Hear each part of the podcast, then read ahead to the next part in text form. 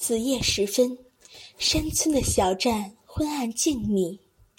苗兰老师提着行李来到站台，像触电般浑身颤抖起来。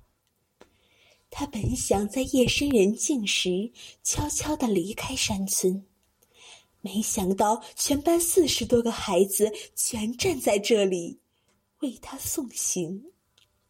站牌下放着一篓子山核桃。楼坝上贴着红双喜字，这是山里人祝贺新婚的礼节。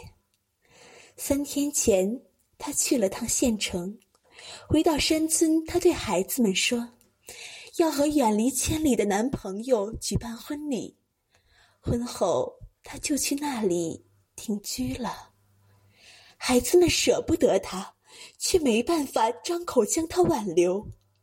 只是将那一串串难舍难离的泪水洒下。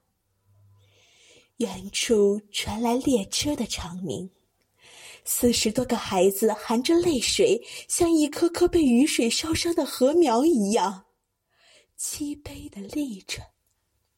班长说：“咱们为苗老师唱一首歌吧。”歌声在夜空中响起。有过多少往事，仿佛就在昨天；有过多少朋友，仿佛还在身边。如今举杯祝愿，好人一生平安。这歌声低沉悲哀，这是孩子们真诚的祝愿。列车徐徐地向前开动着。